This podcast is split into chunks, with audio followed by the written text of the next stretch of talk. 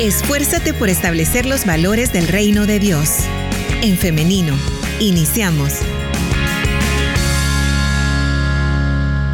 Nos ha tocado quedarnos en casa temprano antes de ir a la clínica, pero contentos, dándole gracias a Dios porque de una u otra manera la lluvia es bendición. Amén. Qué bueno que se tenga esta actitud positiva para iniciar la mañana. Y bueno, también una invitación para todas las personas a que si tenemos la bendición de estar muy bien resguardaditos en nuestras casas, si tenemos la bendición de tener comida también, pues de compartir, de compartir ahí en nuestra colonia, en nuestro pasaje con nuestra comunidad.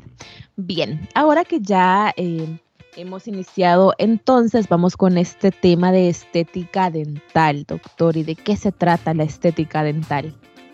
Bien, este tema es bien interesante porque creo que a partir de aquí ah, hay muchos mitos en cuanto a los tratamientos odontológicos y quizás lo bueno o lo bueno sería separar, no quizás separar, sino que saber qué es estética dental y qué es cosmética dental, porque son dos términos eh, iguales, más no parecidos.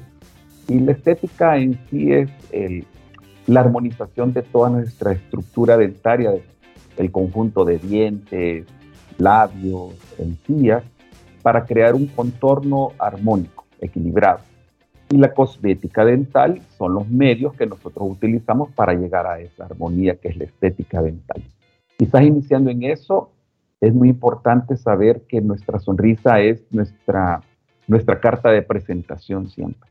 Cada vez que nosotros nos encontramos con alguien y sonreímos, aparte de poder eh, transmitirle esa energía o esa alegría, es una armonía que debe de existir en, en, todo nuestro rostro, en nuestra cara.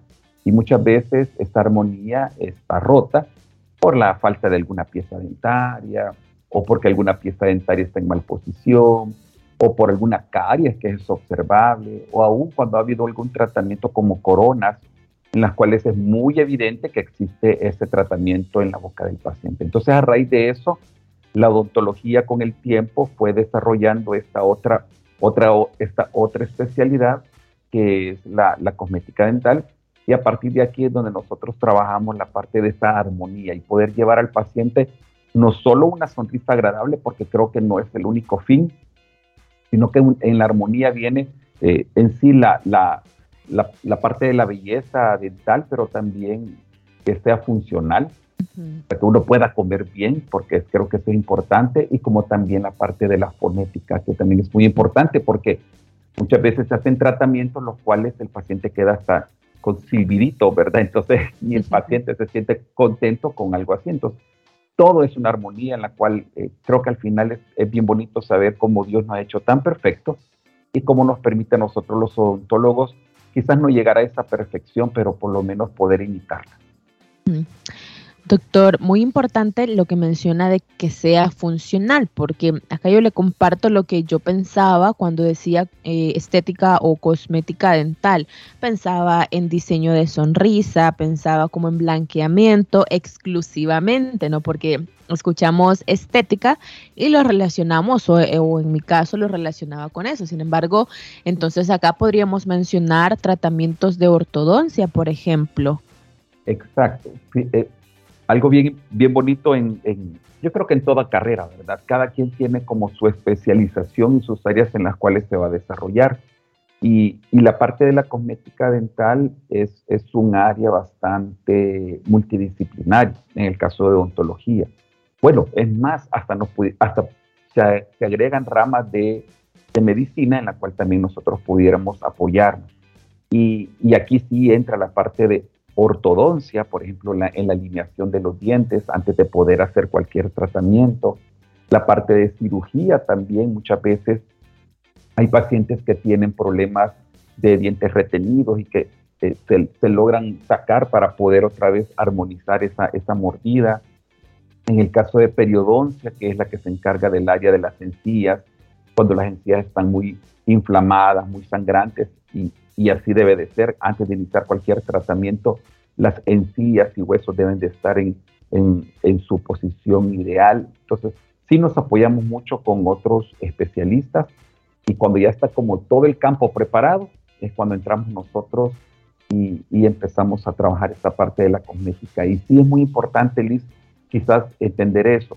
Eh, lógicamente, para llegar a esa armonía sí se utilizan las carillas, el blanqueamiento, coronas hoy sin metal que existen, ¿verdad? Pero también creo que algo muy importante es nunca olvidar que debe de quedar funcional, que el paciente debe de, que no solo debe tener la mejor sonrisa y la sonrisa más agradable y más hermosa, y en toda su parte hacia atrás no tener piezas dentarias, que no pueda comer correctamente, que hayan dolores, todo eso, todo eso tiene que trabajarse dentro de la cosmética dental, que haya una armonía total. Ok. Entonces, antes de trabajar algo acerca de estética dental o cosmética dental, es importante que se goce de una buena salud bucodental. ¿Lo podemos decir así, doctor? Lo dijo perfectamente. Así es. Así debe de ser. Muy bien, entonces. Ahora, ¿podemos recordar algunos elementos de la salud bucodental o de la buena salud bucodental para continuar hablando acerca de la estética? Sí, y yo creo que dentro de esa parte es muy importante, bueno, no solo, como siempre hemos hablado y hemos tocado los temas de salud bucal, no solo la parte de, nuestra higiene propia personal, que por sí ya debe de ser una, buena higiene, tomarse el tiempo para poder cepillarse adecuadamente, utilizar el cepillo dental, hilo dental, enjuague bucal, el cepillo interproximales, todo, todo lo que podamos tener a la mano no solo es eso, sino que tener siempre estas citas regulares con el odontólogo, porque eh, estas citas regulares son las que permiten al final que, aparte de que haya un profesional que esté observando que todo esté correctamente, corregir muchas veces los tipos de higiene que hace el paciente, porque yo tengo pacientes que llegan y me dicen, doctor, pero si yo todos los días me cepillo, todos los días utilizo pasta dental, tengo mi cuidado, el hilo dental, ¿por qué siempre encuentra calles? Entonces, algo está fallando en esa, en forma de cepillado o algo está fallando aún dentro de su dieta. Entonces, todo, todo es un conjunto. Entonces, es bien importante que, que a nivel profesional podamos apoyarnos, ¿verdad? Y, que el paciente sienta ese seguimiento de parte del odontólogo para llegar a esa, a esa armonía de, salud bucodental, como usted dijo. Ahora, doctor, ¿cuáles son los principales tratamientos dentro de la estética dental?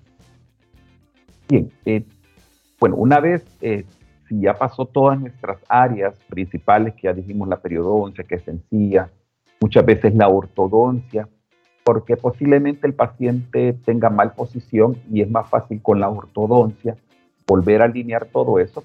A partir de aquí entran ya áreas como, eh, por ejemplo, las carillas dentales. Las carillas dentales son desgastes selectivos que se hacen en la zona anterior de las piezas, sobre todo en la zona de los dientes superiores, y, la cual nos va a permitir el poder dar ciertos detalles o aspectos anatómicos a, cada una de las piezas, ¿verdad? Normalmente cada diente tiene, un tiene ya un detalle definido de cómo debe de ser.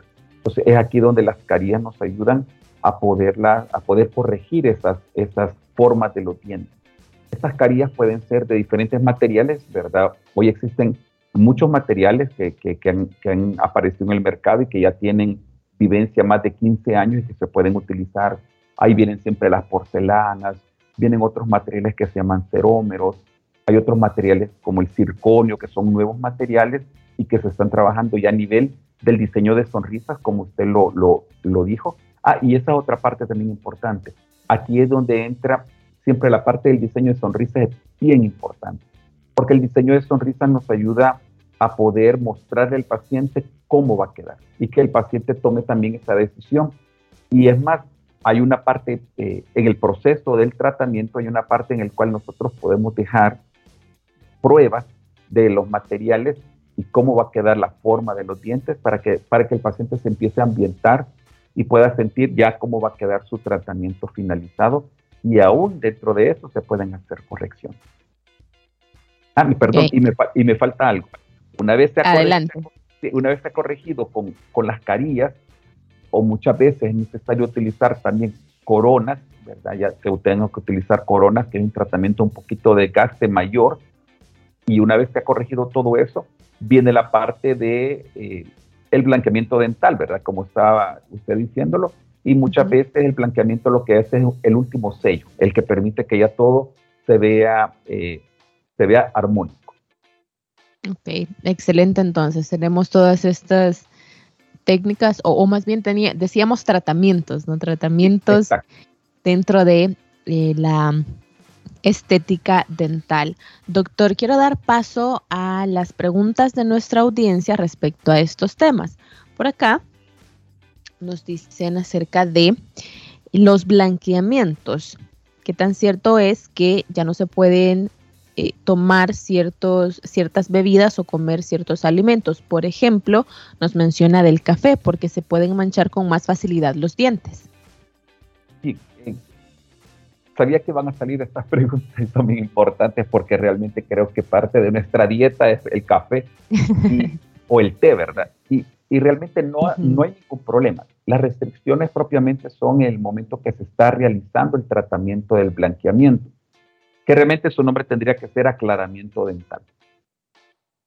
Porque cambia las tonalidades nada más, solo se van aclarando. No es que vamos a llegar al blanco perfecto que a veces vemos en los artistas, que en algún momento creo que hemos hablado y ya sabemos que son carillas las que ellos se colocan.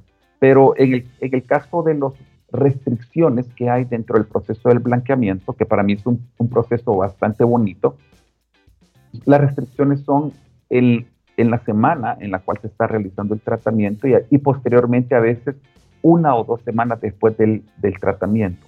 Y esas restricciones son no tomar bebidas oscuras, que en este caso pueden ser sodas, pueden ser vino, café, el té.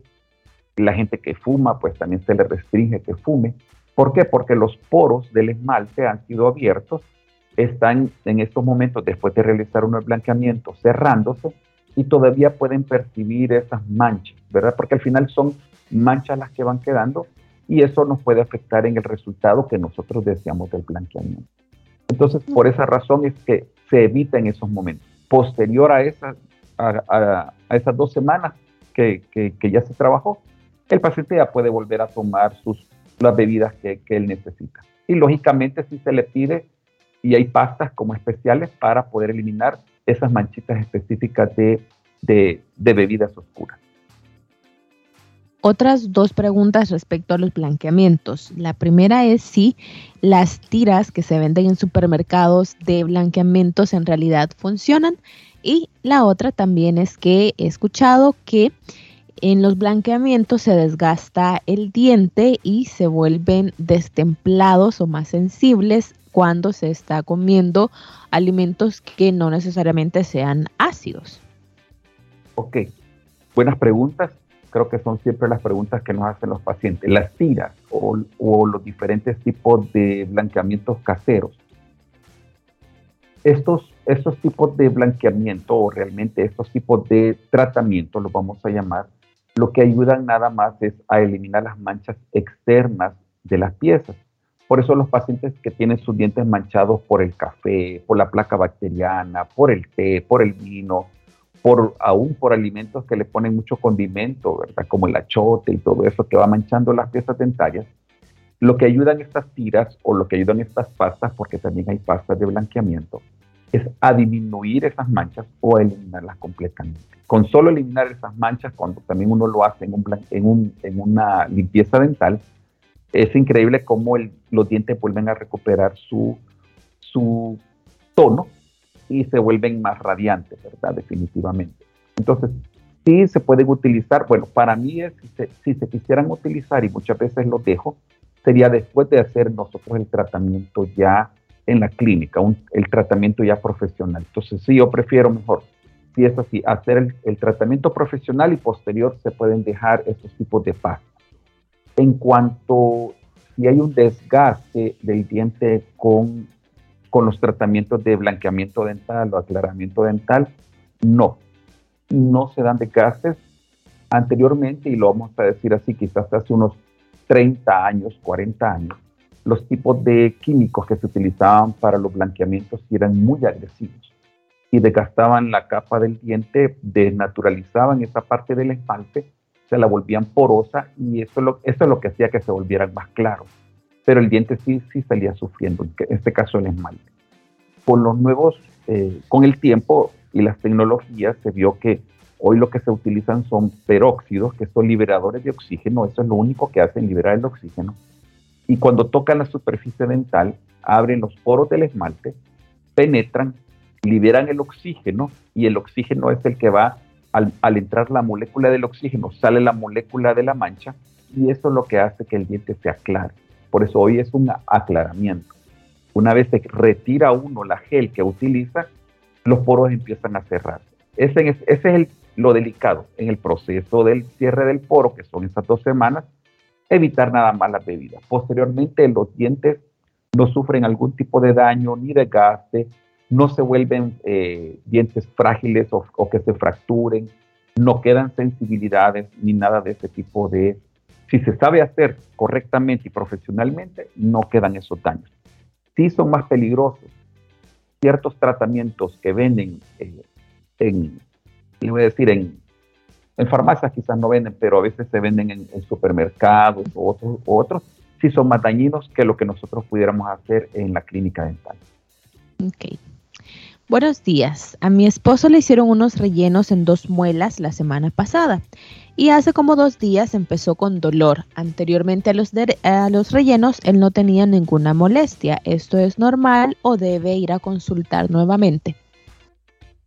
Normalmente cuando se hacen los, rellenos o las obturaciones puede quedar una leve sensibilidad, sobre todo cuando son cambios de amalgama de plata a resina composita, que, o sea, los metálicos, que son los oscuritos, a los materiales que ahora no llevan ningún tipo de metal, que son del mismo color del diente.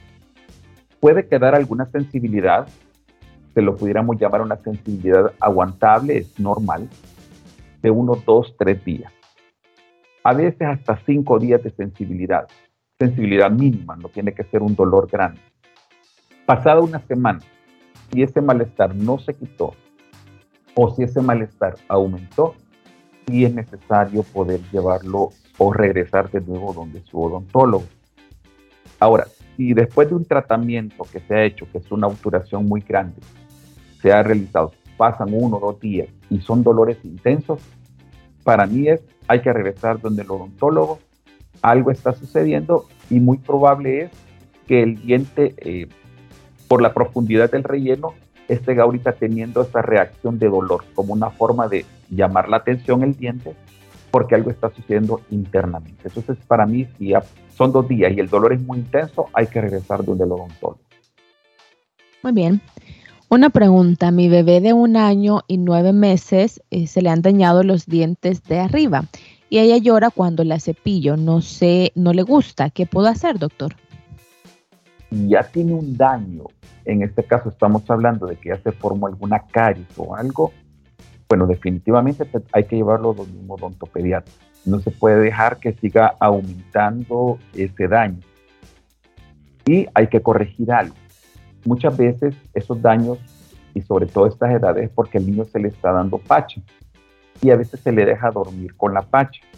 Entonces la leche que está, que, está succionando el bebé y que se queda dormido con eso, queda esos dientes sucios, llevan ácidos, la leche lleva ácidos y esos ácidos son los que están destruyendo esa parte de enfrente de, de, de los bebés.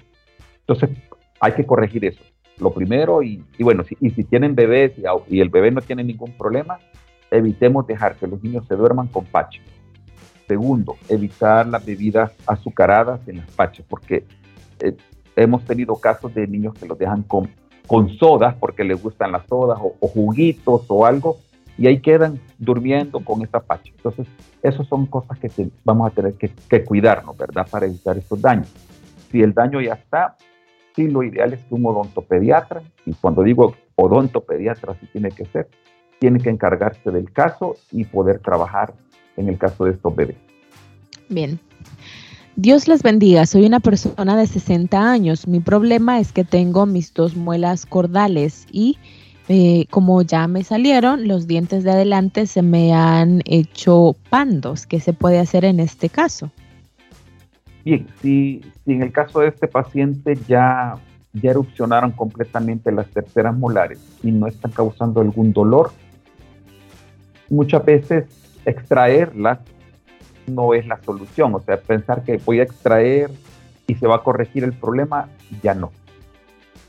Y aunque el paciente, cuando los pacientes ya pasan de 30 años, ya no quieren utilizar ortodoncia, sí es, sí es una, buena solución la ortodoncia. Es una muy buena solución para poder corregir, sobre todo si este paciente, por lo que escucho, sí se cuida, o sea, tiene esa preocupación de, de su dentadura, se puede utilizar métodos de ortodoncia para poder corregir. Y es ahí donde el ortodoncista decide si esas cordales hay que extraerlas y trabajar esa parte de ortodoncia. Yo sí animaría a este paciente a que lo haga. Nunca es tarde para poder utilizar ortodoncia, porque a veces, o muchas veces hay pena de que lo vean con, con los brackets, pero realmente es la única forma de poder corregir. Ahora, hay otra forma de poder corregir estas situaciones. Aquí es donde viene entonces la, la cosmética dental y se pueden hacer carillas. Aquí es cuando el paciente dice, no, yo no voy a pasar un año y medio, dos años con ortodoncia por mi edad, etcétera. Entonces se puede trabajar con carillas. Aquí es donde nosotros pudiéramos, ahí entramos nosotros. El paciente quiere un tratamiento más rápido y se pueden hacer las correcciones por medio de carillas. Se corrigen las malposiciones si no son muy grandes, queda claro, y se puede corregir la posición de las piezas y ahí se evalúa si es necesario o no extraer las terceras molares o las cordales en este caso. Muy bien, tenemos ahora un audio y vamos a escucharlo. Buenos días, doctor. ¿Por qué siempre dicen que los tratamientos de endodoncia hoy no duelen? Y yo me hice una endodoncia hace poco, hace unos seis meses, y uh, me dolió inmensamente. Sentía que era una tortura como antes y no sé por qué siempre dicen que no duelen, que con la tecnología, que todo eso no duele, pero sí, siempre es una tortura eso. Y otra cosa, doctor, fíjese de que yo este, hace muchos años me hicieron un relleno, ¿verdad? pero resulta que poco a poco se me fue formando una pelotita en la encilla, entre medio de la encilla y el, y el labio. Y allí tengo esa pelotita, ¿verdad?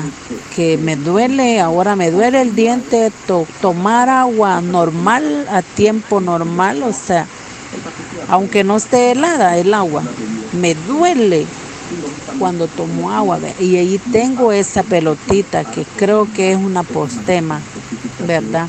No sé qué tratamiento sería ahí. Ok. Eh, sí, tiene razón. Muchas veces se dice que la endodoncia no duele. Realmente la endodoncia no tendría que ser un, un tratamiento doloroso.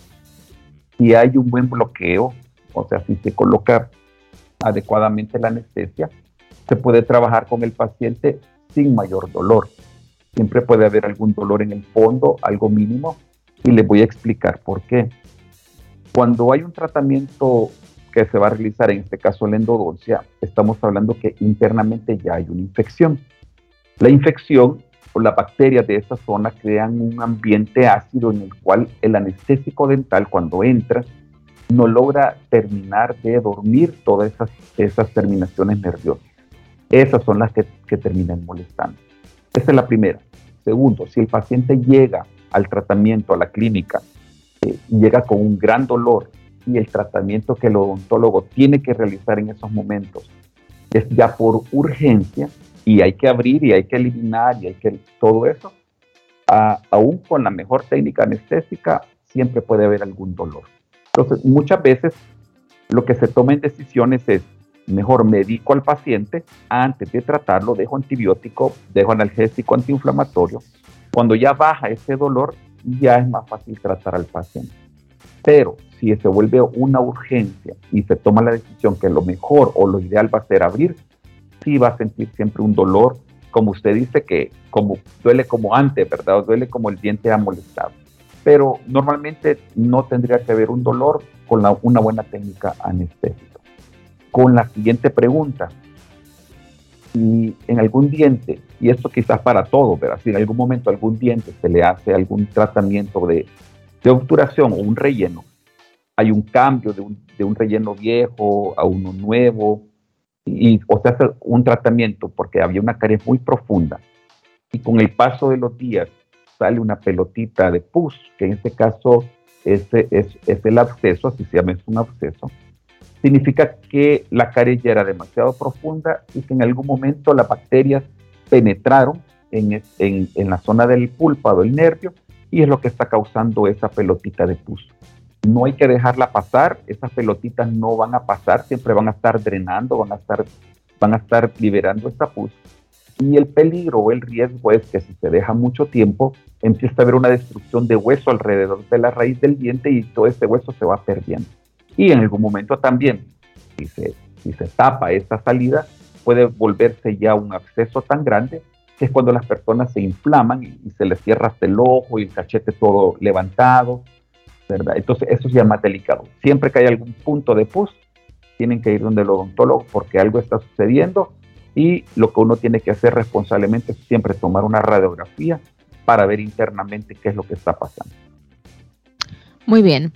Me hacen una pregunta, doctor, acerca de el tema de la gingivitis y esto de la estética, porque suelen tenerse las encías que se ven mucho. ¿Se puede hacer algo en este caso? Muy buena pregunta. Realmente cuando hay, bueno, una cosa es gingivitis, ¿verdad? Y la otra cosa es las encías muy visibles.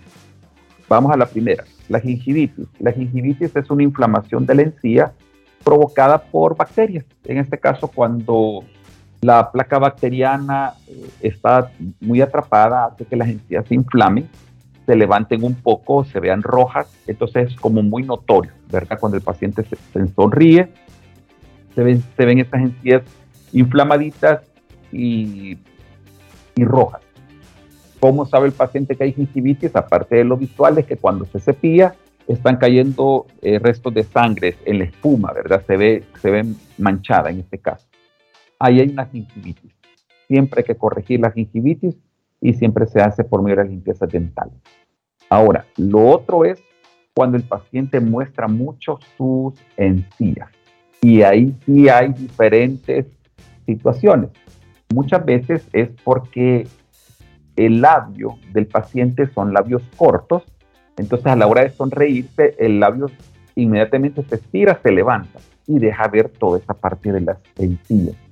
En otras ocasiones es a nivel ya musculoesquelético y habría que ver también si, si hay herencia de esto y son los pacientes que sus encías y sus dientes por sí están un poquito más, eh, más saliditos, ¿verdad? Entonces, al sonreírse es lo primero que se, logra ver. Y en la cosmética dental o en la estética dental se, puede mejorar, más no corregir. En este caso, si solo nos fuéramos a, a colocar carillas y todo eso. Es ahí donde nosotros tenemos que trabajar con maxilofaciales y con ellos sí se pueden hacer tratamientos de corrección, primero de hueso, para poder meter un poco más las, los, los dientes, o ver si con ortodoncia se logra corregir esa malposición de las piezas dentarias, si lo quisiéramos llamar así, y poder trabajar de esta manera. Entonces, va a ser un tratamiento combinado con otros profesionales también odontólogos. Bien, vamos llegando ya al final, pero tengo dos preguntas que me parecen muy eh, importantes, interesantes, doctor. Tal vez si rápidamente podemos darles respuesta. Nos dicen primero, tengo una duda sobre eh, si son mejores las carillas de resina o cerámica. ¿Cuál sería la diferencia? También nos dicen por acá, tengo 26 años, hace un año y cinco meses me quitaron las cordales y hoy me duelen. Ya pregunté y me dijo un odontólogo que debo hacerme una radiografía para ver si no me quedó un pedazo o una raíz. O es, normal, es ese dolor es normal, doctor, porque me duele exactamente donde me extrajeron las cordales. Rápidamente. las carillas de resina y carillas de cerámica el material, el mejor material para las carillas es la cerámica, definitivamente.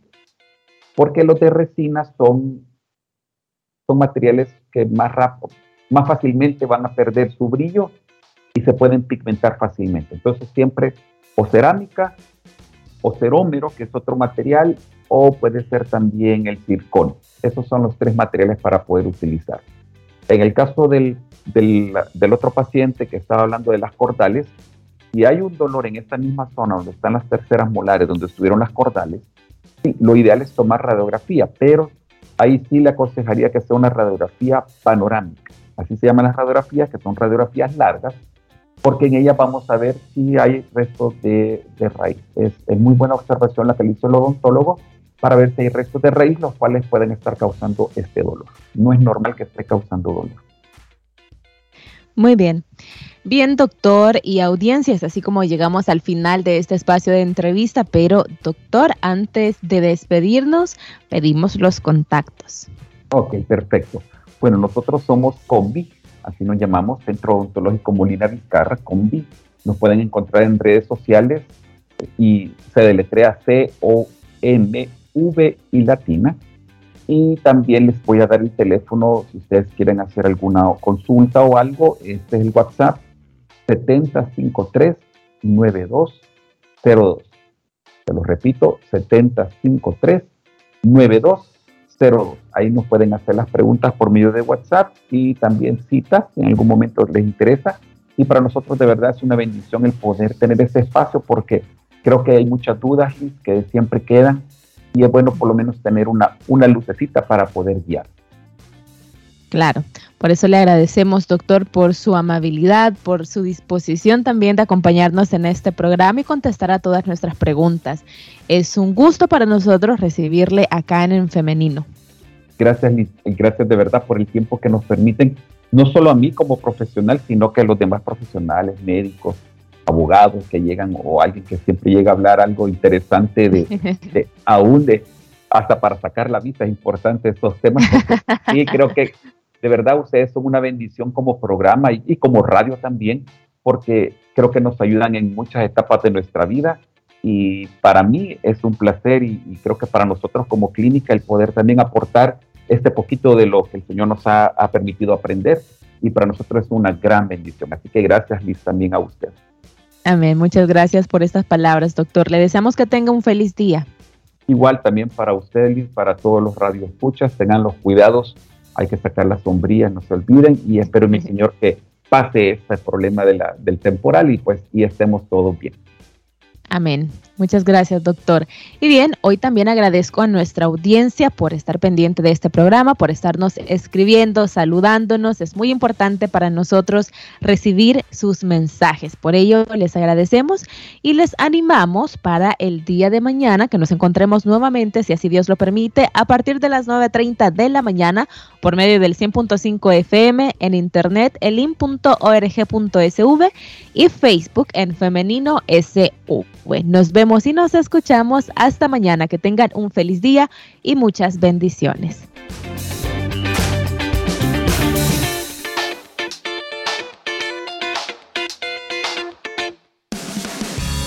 La respuesta más rápida es la acción.